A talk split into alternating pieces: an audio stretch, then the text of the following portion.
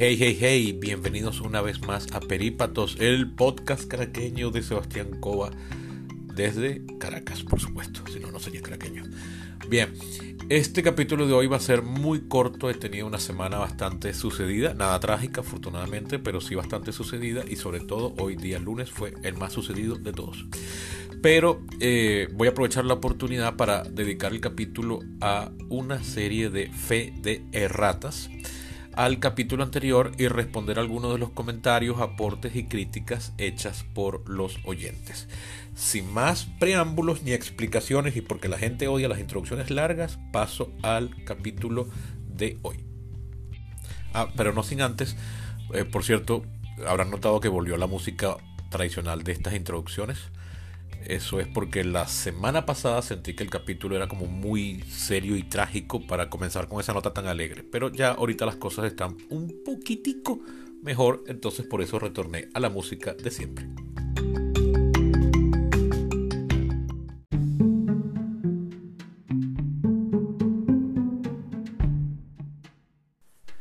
Bien, en cuanto a los, las correcciones, vamos a empezar primero por las correcciones al capítulo anterior. Eh, unas de carácter un poco menor, pero no por ello menos significativas. Hice un comentario en el capítulo pasado donde decía que la cultura y la civilización rusa descienden de la ucraniana y que primero fue Ucrania antes que Rusia. Eso es inexacto. Eh, no pretendía ser del todo certero cuando lo dije, pero cometí un grave error. No es realmente así, sino que ambas culturas descienden de un tronco común, como pasa muchas veces en todas partes, igual entre nosotros los latinos, que dicho tronco se asentó y tuvo una de sus primeras capitales en lo que hoy es la ciudad de Kiev, en el país Ucrania, y se llamaba la Rus de Kiev, o en eslavo antiguo, Kievka Rus, que vendría siendo eh, la Federación de Kiev, o sea, la federación que tiene su capital en Kiev, que era una, como su nombre lo dice, una federación o una confederación, mejor dicho, de diferentes tribus eslavas repartidas en buena parte de lo que hoy es Ucrania, pero también en buena parte de lo que es hoy en día la Rusia eh, occidental hasta los estados bálticos, esos de Estonia, Letonia y Lituania. Y eso me lleva a la siguiente eh, corrección. Resulta que el nombre de la capital ucraniana, Kiev, es, eh, que es el más extendido hasta ahora, sin embargo quienes han estado leyendo las noticias en inglés verán que desde 2020 está, o 19 está escrito diferente, pero sobre todo en el 20, lo escriben ahora en vez de K-I-E V la vidental o B pequeña, lo están escribiendo K, Y o Y y latina V. Y eso es porque Kiev es la pronunciación rusa, la pronunciación y la grafía rusa de la capital ucraniana. En ucraniano, eh, estoy seguro que voy a pronunciar esto mal, pero aún así haré mi, mi esfuerzo, aparentemente es Kyiv, es como se debería decir en ucraniano. De todas maneras, para que no les quede dudas, busquen, hay montones de videos en YouTube que explican cómo se debe pronunciar. Fui consciente de, primero me extrañaba que lo veía diferente, escrito diferente en los noticieros en inglés que sigo, básicamente CNN y BBC World en televisión y en las aplicaciones de noticias. Pero no fue sino hasta que una ciudadana venezolana descendiente de ucranianos estuvo tuiteando esta semana, de hecho yo lo comenté en mi, en mi Twitter, que la pronunciación en ucraniano es realmente Kyiv. Y bueno, le escribí y me dijo que es algo así como decir Kyiv. ¿Ok? De todas maneras, recomiendo que no me tomen por certera la pronunciación y que lo busquen en eh, YouTube. Luego cometí otro error cuando me refería a los presidentes eh, rusos, perdón, a los presidentes ucranianos de inmediatamente anteriores a eh, Zelensky, de, al actual. De hecho, por algún extraño motivo, cada vez que me iba a referir al presidente actual en el capítulo anterior, olvidaba su nombre. Entonces siempre me refería a él como el presidente ucraniano, el presidente ucraniano. El presidente ucraniano se llama Volodymyr Zelensky, ya se ha hecho famoso, era, aunque se formó de abogado, toda su carrera profesional ha sido en la comedia, en las artes em, del entretenimiento. Y eh, cometí un error cuando me refería al depuesto presidente prorruso en las manifestaciones de, del invierno de 2013-14. Lo llamé Víctor Yanuchenko, cometiendo un error fusionando los apellidos de los dos últimos presidentes, porque el depuesto es Yanukovych y el que le siguió es Petro Poroshenko. Entonces, por algún extraño motivo, fusioné Yanukovych con Poroshenko y construí Yanushenko. Pero no, es Víctor Yanukovych, fue el depuesto en las manifestaciones que están narradas en ese documental del que hablé en el capítulo anterior. Luego le siguió Petro Poroshenko, que fue más o menos un presidente de alguna corte nacionalista, promotor de la fe, la separación de la iglesia ortodoxa ucraniana de la rusa, eh, las leyes que prohibieron en las eh, lenguas minoritarias, entre ellas el ruso, que ya vimos que en realidad no es tan minoritario y que la palabra realmente no es aplicable.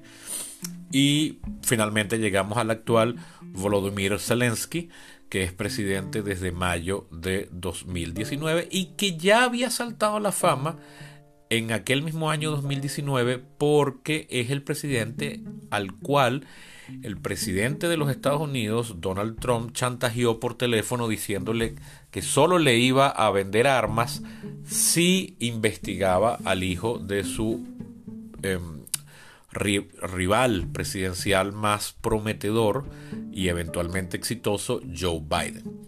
Es decir, esta es el presidente por el cual Trump fue merecedor de un impeachment por parte de la Cámara de Representantes de los Estados Unidos. No me extraña entonces que tanto derechista conspiranoico le tenga ojerizas. Más aún si es descendiente de judíos, pues por supuesto porque no se puede ser conspiranoico si no se le tiene pánico a los judíos. Pues bien, eso por las correcciones verbales y las omisiones que cometí en el capítulo anterior. otra mm, corrección que sobre todo mis amigas Virginia Ríos en España y mi gran amigo Facundo Bustos en Nueva Zelanda me hicieron ver es que eh, de acuerdo a su apreciación yo fui un poco eh, desmerecedor de la importancia económica de Ucrania en el mundo o en Europa y como que di a entender, de acuerdo con ellos, que realmente no tiene mayor impacto económico la invasión rusa de Ucrania y más lo tendría si China invadiese Taiwán. Yo entiendo por qué pensaron que yo estaba diciendo eso, pero en realidad no lo opino así y ya el mundo lo está viviendo. Ha subido el precio de la gasolina. Por ejemplo, Facundo me hizo llegar un artículo de la BBC sobre cómo eh, resulta que un cuarto de los fertilizantes que consume la industria agrícola europea, que es muy fuerte y productiva, son de origen ruso. Entonces, por supuesto, con la enorme cantidad de sanciones que están lloviendo sobre Rusia, pues esos fertilizantes ya no van a estar en el mercado o se van a conseguir con mucha dificultad. Ya de por sí se estaban poniendo caros por el aumento de los precios de la gasolina. Entonces, por supuesto que esto va a afectar la producción. Por ejemplo, el mayor importador, o el, perdón, lo dije mal, el país del cual más importa maíz, España, por ejemplo, y fíjense que España está en el extremo opuesto de Europa, es Ucrania. Que me sorprende además porque el maíz es un vegetal originalmente americano, es decir, los europeos solo lo conocieron cuando llegaron a América. Y yo, por tanto, asumía que era un producto de climas más eh, cálidos porque de hecho quienes lo cultivaban eran los aztecas y los mayas originalmente. Pero bueno, en Estados Unidos y Canadá también se produce mucho maíz, o sea que evidentemente se, se puede adaptar a climas fríos y bueno, por eso se cultiva muchísimo en eh, Ucrania. Eh, Rusia también es uno de los mayores productores de papa del mundo. Llegó a ser el primero, ese es otro producto americano, por cierto, pero en este caso del sur, o sea, quienes lo cultivaban eran los incas.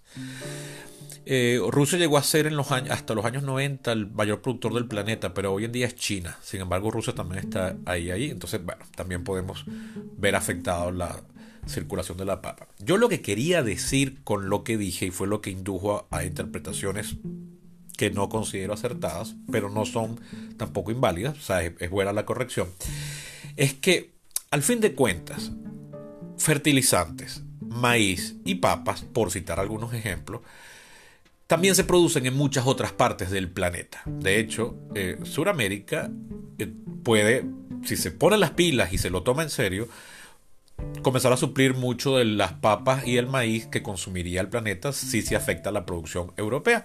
No en balde esos vegetales son originarios de América. Pero eso es muy diferente a si se afectase la producción de microchips del planeta, porque eso sí no lo puede suplir casi ningún otro. Ni siquiera los Estados Unidos estaría hoy en día, hoy, al día de hoy, en la capacidad de suplir el input de chips pone Taiwán en el mercado mundial. Entonces, ese es un efecto mucho más catastrófico en el corto, mediano e incluso largo plazo que la eh, desaparición de grandes toneladas de maíz, papa o fertilizante que al fin de cuentas se pueden eh, sustituir porque son fácilmente producibles hasta donde tengo entendido. Si hay alguien que maneja muy bien los temas de producción agrícola en el mundo, les agradecería que me haga llegar su corrección y lo incorporo en el siguiente capítulo. Pero yo creo que eso es mucho más fácil de sustituir en comparación a lo que sería que desaparezcan del mercado el 40% también aquí agradezco la corrección porque quizás es menos o quizás es más de los microchips que produce Taiwán y que pone en el mercado mundial. En todo caso, guerra es guerra e igual es trágico y así sea Rusia en Ucrania o China en Taiwán, ambas son potencias nucleares y ambas hasta ahora están de alguna forma coaligadas, cosa que no pasó en la Guerra Fría, de hecho.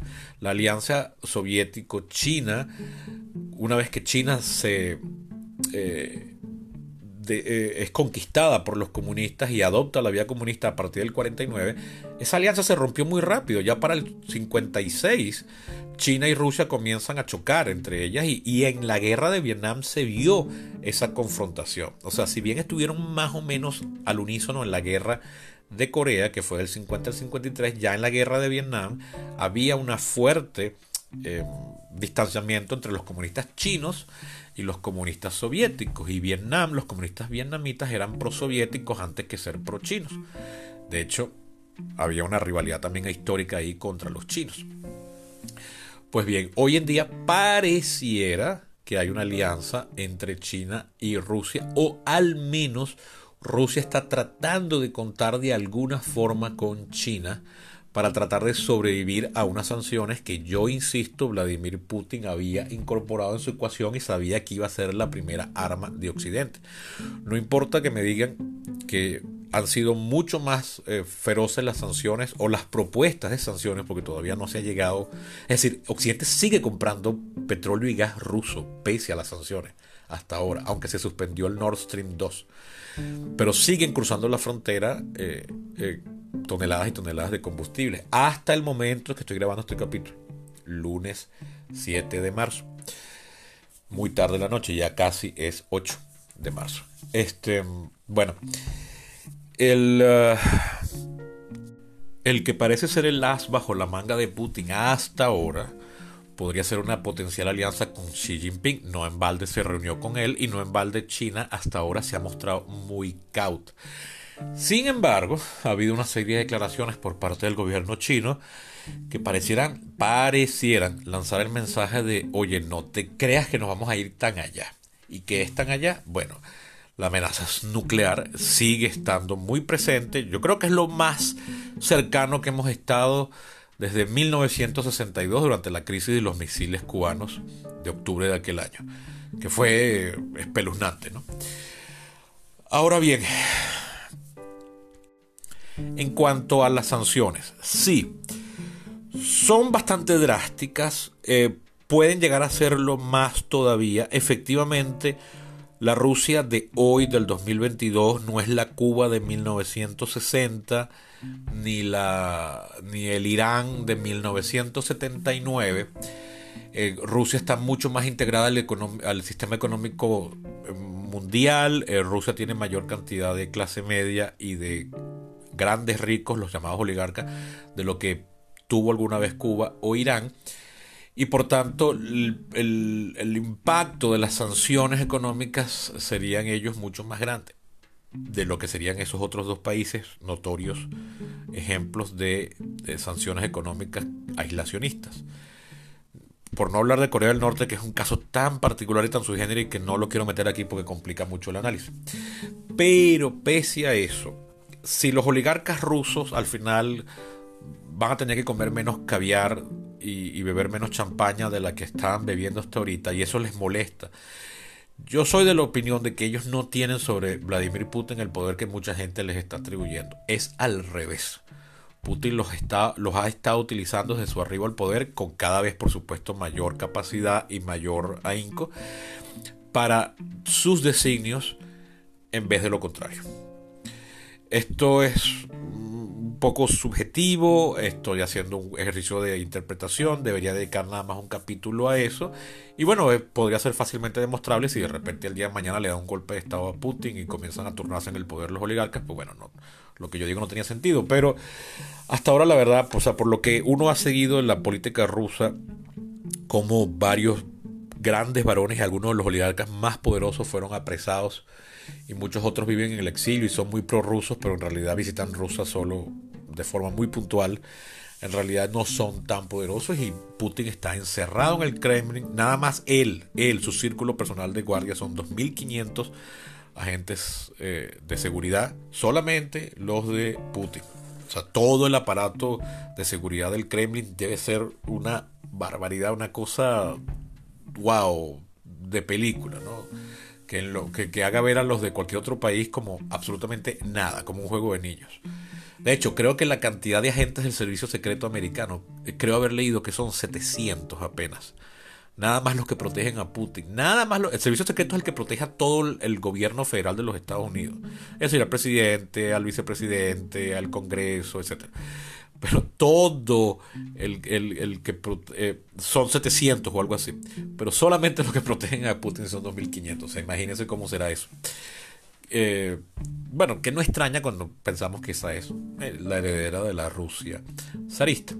Pues bien, lo que muchos analistas están diciendo que, y con lo que yo comparto, es que Rusia, bueno, se había armado una fortaleza económica, fortaleza en el sentido militar, es decir, nos atrincharamos aquí, tenemos muchos recursos. Resulta que muchos de esos recursos con los que Rusia está contando están en el exterior, esos famosos 650 mil millones de dólares están en, la, muchos de ellos están en la banca internacional y están bloqueados, entonces Rusia no tiene acceso a ellos, pero yo creo que está contando con China para que China la alimente, la, le pase dinero, le permita hacer compras. Y si sacan a Rusia entera del sistema SWIFT bancario, pues eh, yo creo que Putin dirá, al carajo, no me importa, eh, comenzaremos a usar rublos y yuan chinos y utilizaremos los sistemas de pago chinos y ahí nos, nos la veremos y capaz lo hacemos bajo cuerda, no lo hacemos oficial, eh, se hablará de tráfico en la frontera y nos haremos los locos. Pero yo creo que Putin estaba contando con eso y no le importará hundir a los oligarcas rusos y al pueblo ruso entero con tal de, de sobrevivir a esta prueba. Total, o sea, al lado de todos los gobiernos anteriores de Rusia, desde 1914 hasta la actualidad, en la era Putin es donde los rusos han vivido mejor desde la Primera Guerra Mundial. En términos relativos, no, por supuesto con el presente, porque no tendría sentido comparar la Rusia de 1910 con la actual, sino haciendo una equivalencia con el mundo de la época.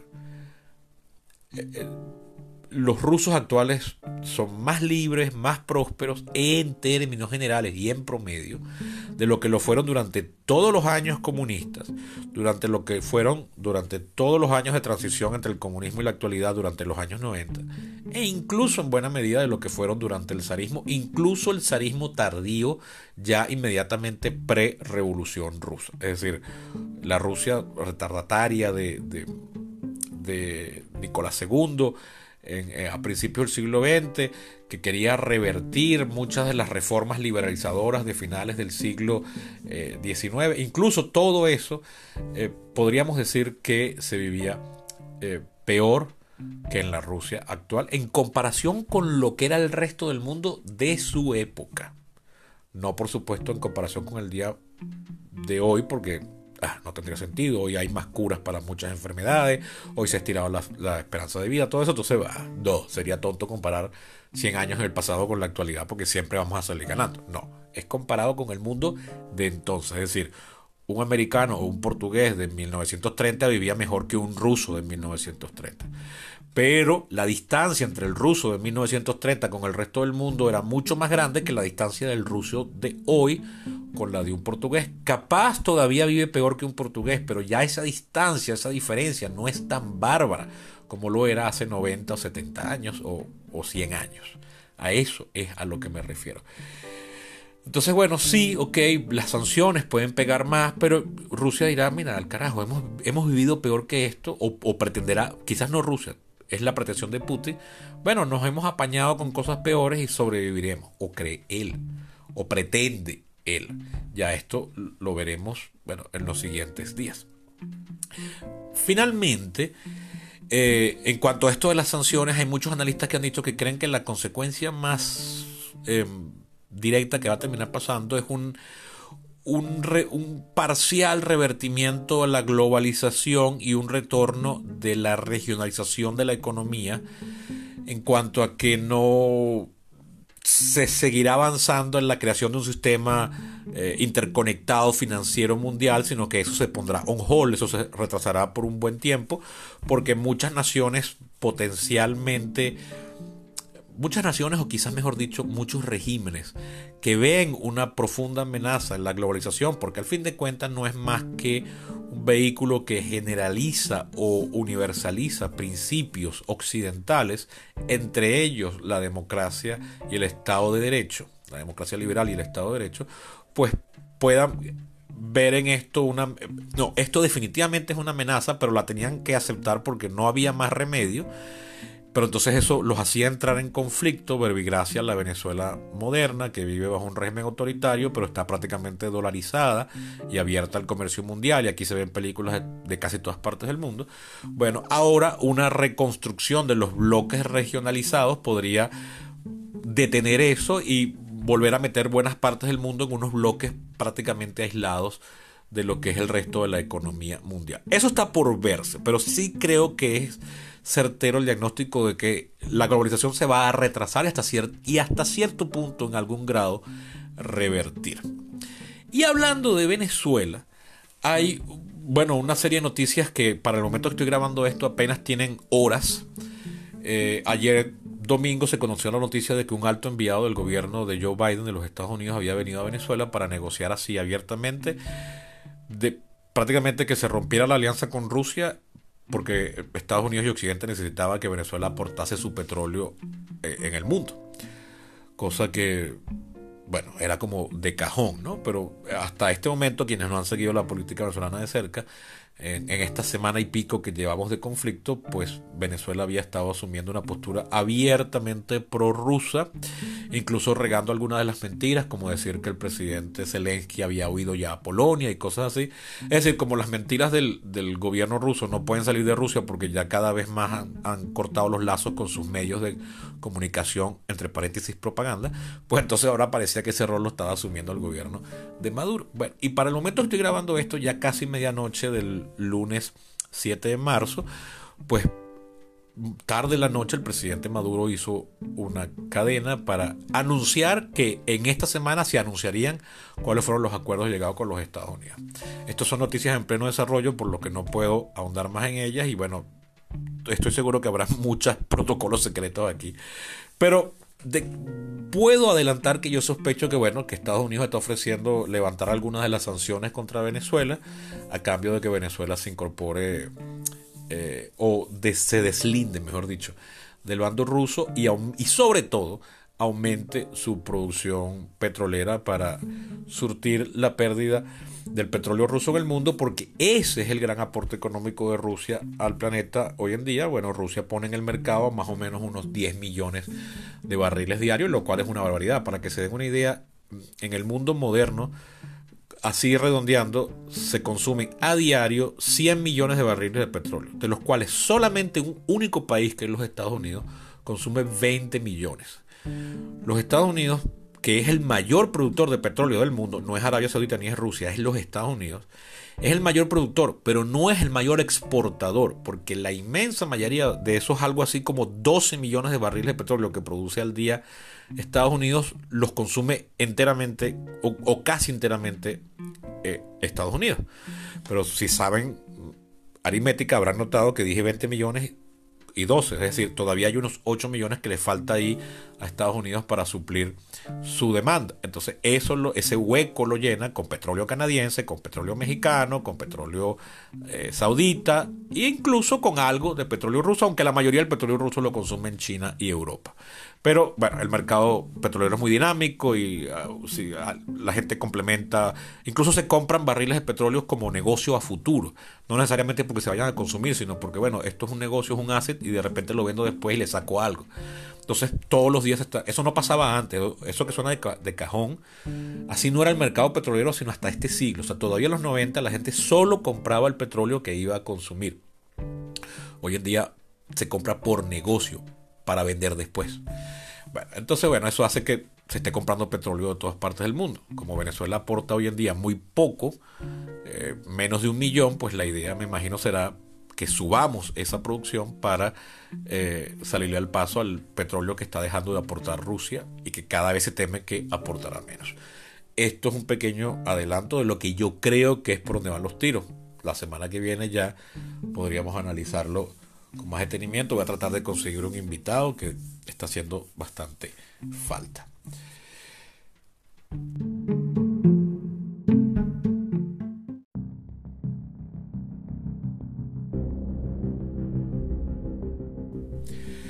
Bien, como dejé muy en claro en el capítulo anterior, en una introducción que se me terminó haciendo muy larga, se me salió de las manos y fastidió a muchas personas, lo que motivó muchas críticas.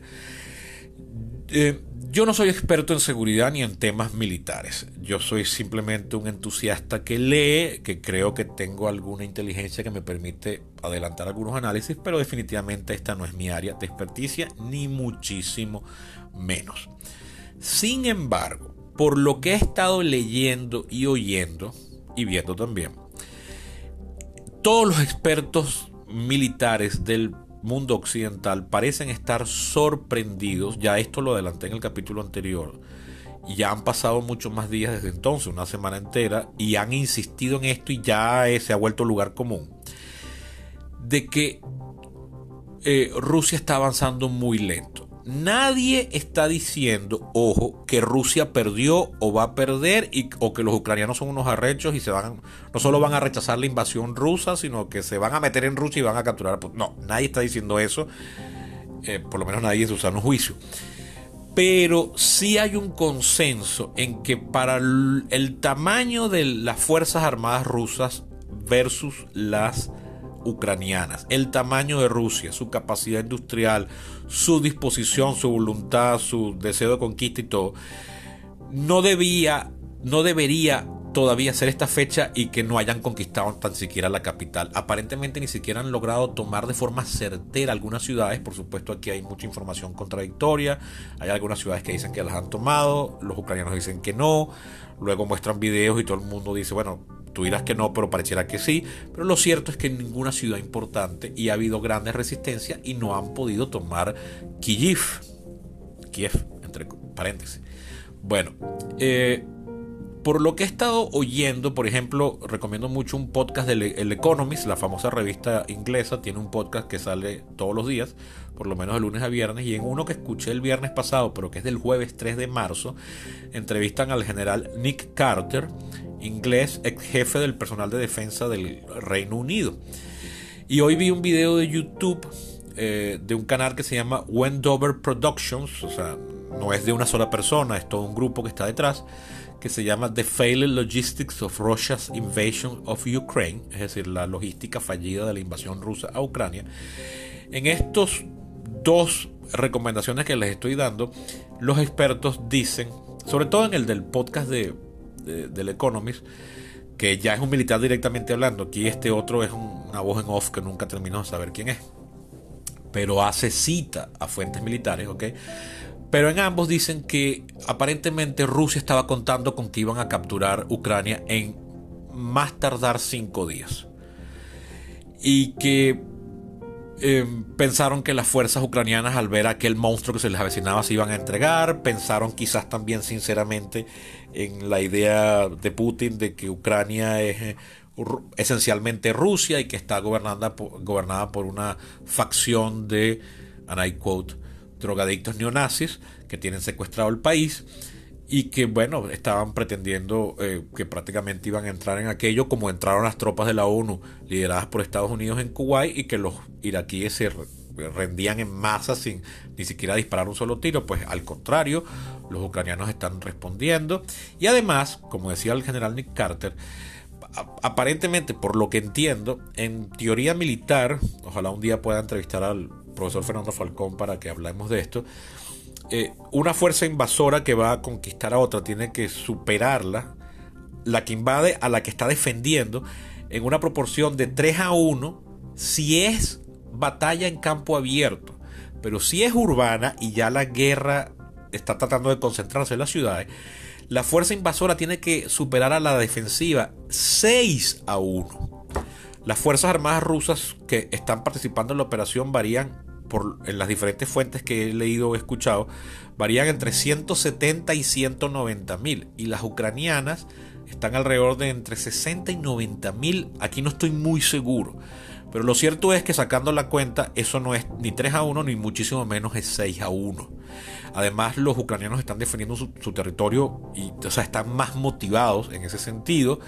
No tienen prácticamente fuerza aérea, pero sí tienen drones y tienen hasta donde aparenta ser una buena dotación que supuestamente está siendo eh, reabastecida de eh, misiles antitanques y antiaéreos, que si bien no son lo mismo que pelear tanque contra tanque o avión contra avión, pues son un dolor de cabeza para la artillería rusa y para la, la fuerza aérea rusa.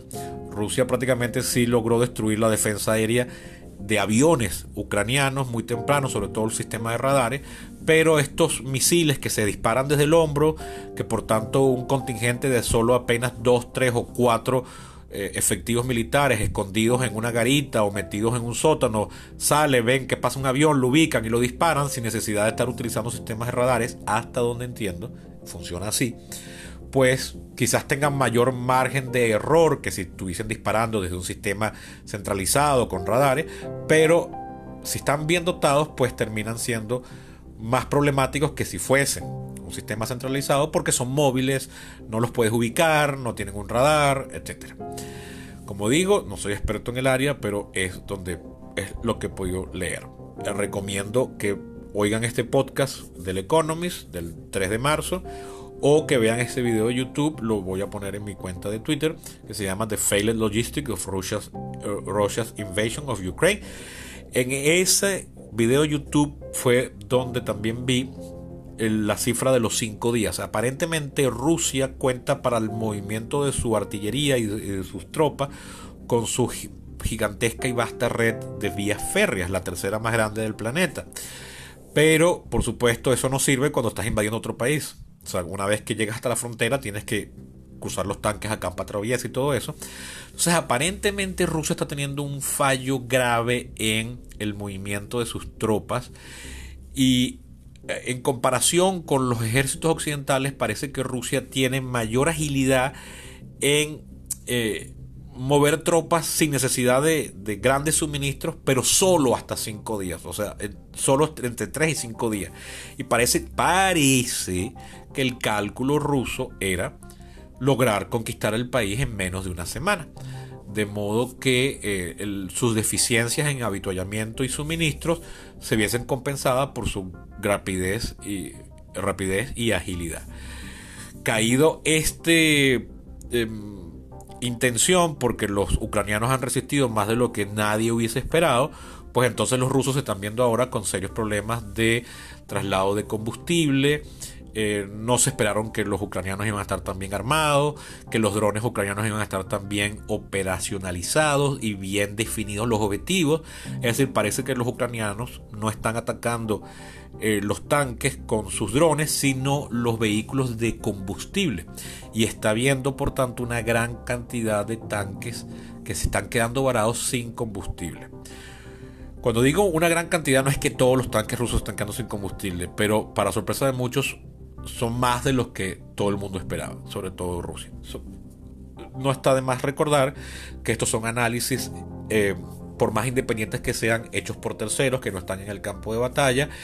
Y no sabemos si de verdad Rusia estaba contando con ese factor sí o no. Estos son simplemente atribuciones y especulaciones. Buenas, en mi opinión, y por eso las nombro, pero especulaciones al fin de cuentas.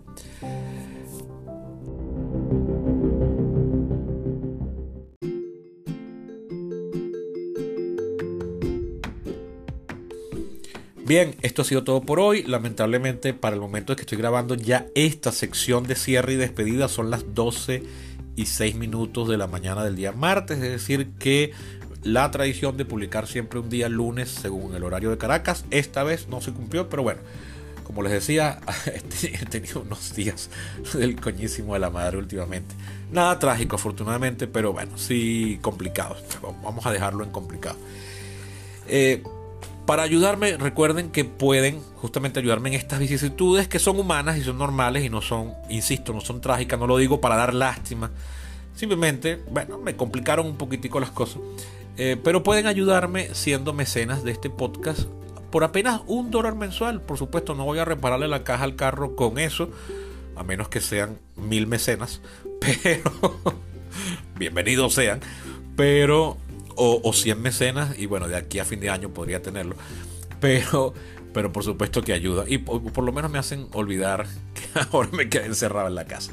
Bien, ¿cómo pueden ser mecenas? Pues visitando mi Patreon. Se escribe patreon.com slash perípatos. De todas maneras, el enlace está aquí en la caja de diálogos de la aplicación donde están oyendo este programa. También, por supuesto, ayudan simplemente haciéndole llegar este capítulo o este podcast a aquellas personas que creen que les podría gustar o interesar y también haciéndome llegar sus críticas, comentarios y cualquier cosa que quieran decirme. ¿Por dónde? Por mis redes sociales, básicamente por Twitter, arroba eco23.com, así como suena, so23.com. Y bueno, si me tienen en Spotify, Facebook o Instagram, también me pueden escribir por ahí, pero no estoy más activo en este 2022, es por Twitter.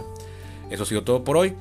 Hasta la próxima y muchas gracias a las personas que me hicieron llegar sus críticas, tanto los que mencioné como no. Ah, por, su, por cierto, Guillermo me recordó, el efecto del que les hablé de los habladores de huevonadas es el efecto Tuning-Kruger. Ya está identificado por la ciencia, porque la gente, mientras menos sabe, más habla. Búsquelo, efecto Dunning-Kruger. Dunning con doble N y al final con una G. O sea, Dunning slash o guion Kruger como Freddy, el de las películas de terror de los años 80. Hasta la próxima.